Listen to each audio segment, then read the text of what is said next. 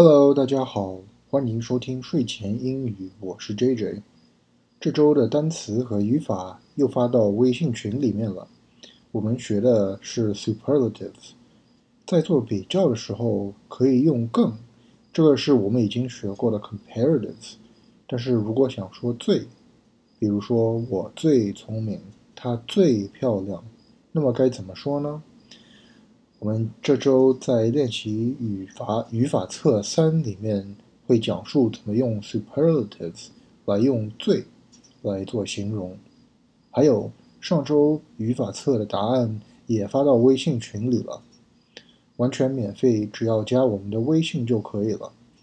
账号 ID 是 Jack Jack 二零一六零八零五 J A C K J A C K。二零一六零八零五，如果想加入的话，加我们的好友，然后发给我们一条短信，写睡前英语就行了。感兴趣的话，请加我们的微信吧。好的，那么话不多说，我们来看看今天的故事吧。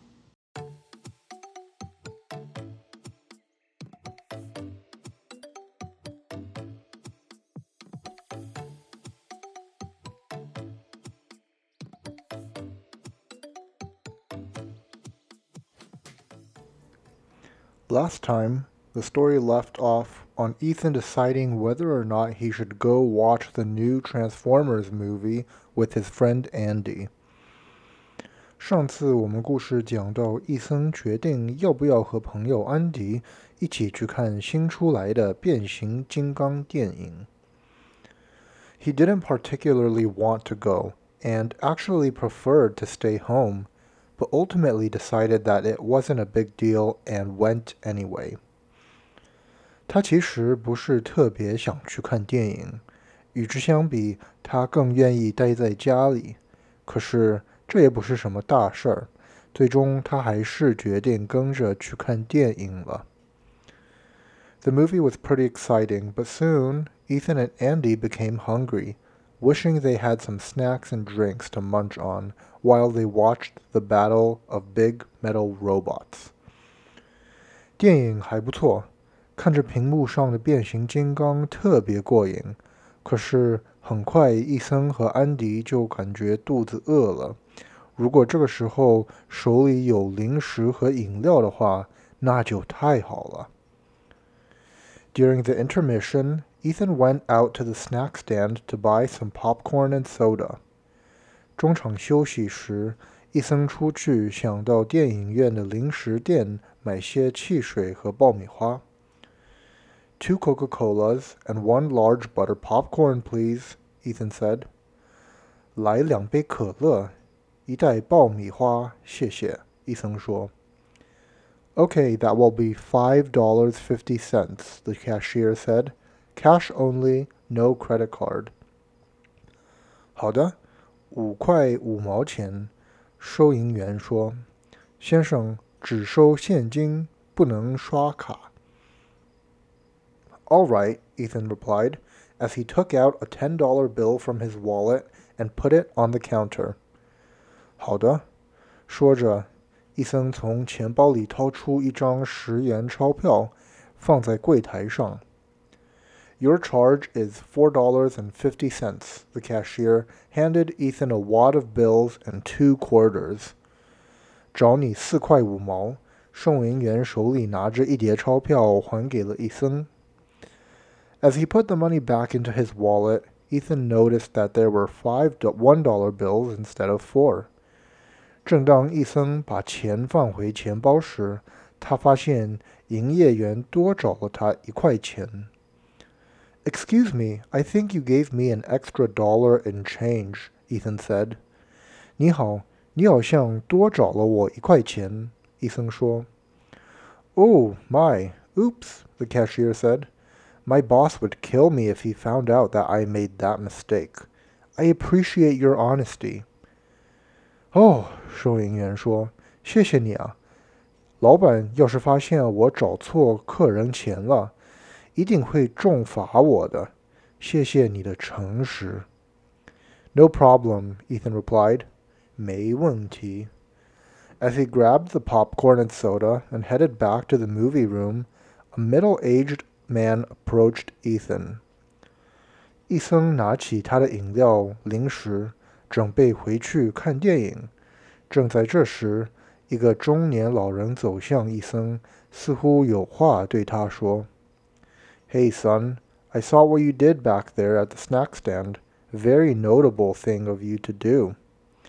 Hey, 小子，我刚刚看见你在零食店把多找的钱还回去，不错啊，很少有人会像你这么老实。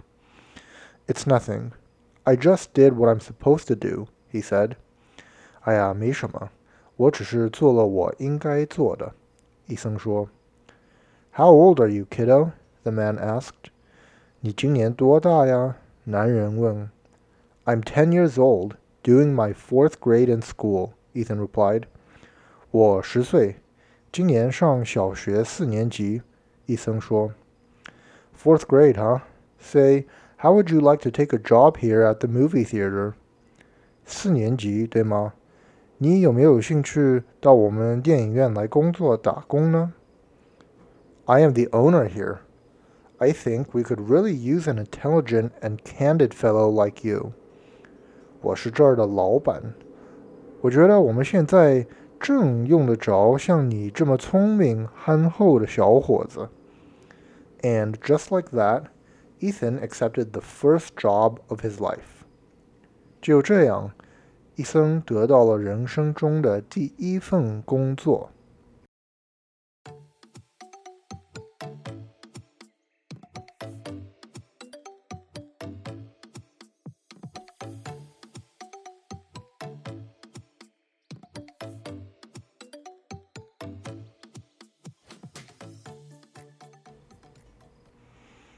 伊森原本是不想去看电影的，可是去了之后呢，他却有意外的收获。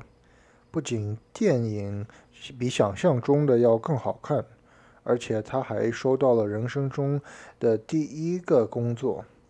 由此可见，在生活当中，我们也不能总是靠着第一感觉来做事，偶尔也要时不时的尝试一些新的体验。参加一些我们平常不会参加的活动，这样既可以让我们活得更丰富多彩，又可以帮我们增加经验和知识。好的，我们来看看今天的重点语句吧。我们今天要学的第一个单词是 counter，柜台，counter。You can put your backpack. here on the counter for a while. 你可以暂时把书包放在柜台上。You can put your backpack here on the counter for a while. 你可以暂时把书包放在柜台上。我们今天要学的第二个单词是 boss，老板。boss。Is your boss strict？ 你的老板是不是很严厉？is your boss strict？你的老板是不是很严厉？好的，那么这集我们就讲到这里了，希望大家喜欢。如果想听更多的话，那么我们下期再见吧，拜拜。